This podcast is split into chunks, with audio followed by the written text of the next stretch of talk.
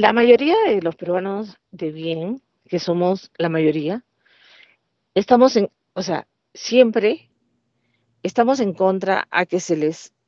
que se, que esta gente siga trabajando de esta manera, que estos ONGs. Segundo,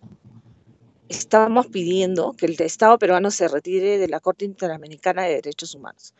Nosotros como AFABIT, como víctimas de terrorismo, eh, no buscamos venganza, no, no tenemos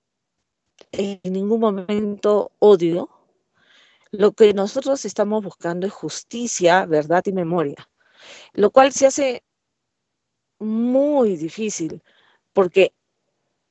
comprenderá que nosotros no tenemos dinero, eh,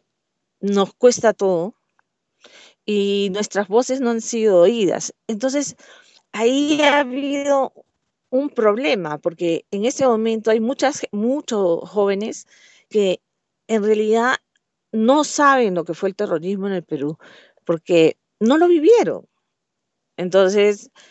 eh, muchos de ellos se dejan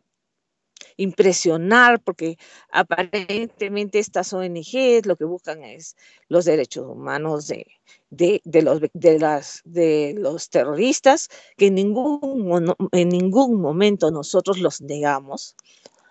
pero tampoco pensamos de que se debe indemnizar por haber asesinado a miles de, de peruanos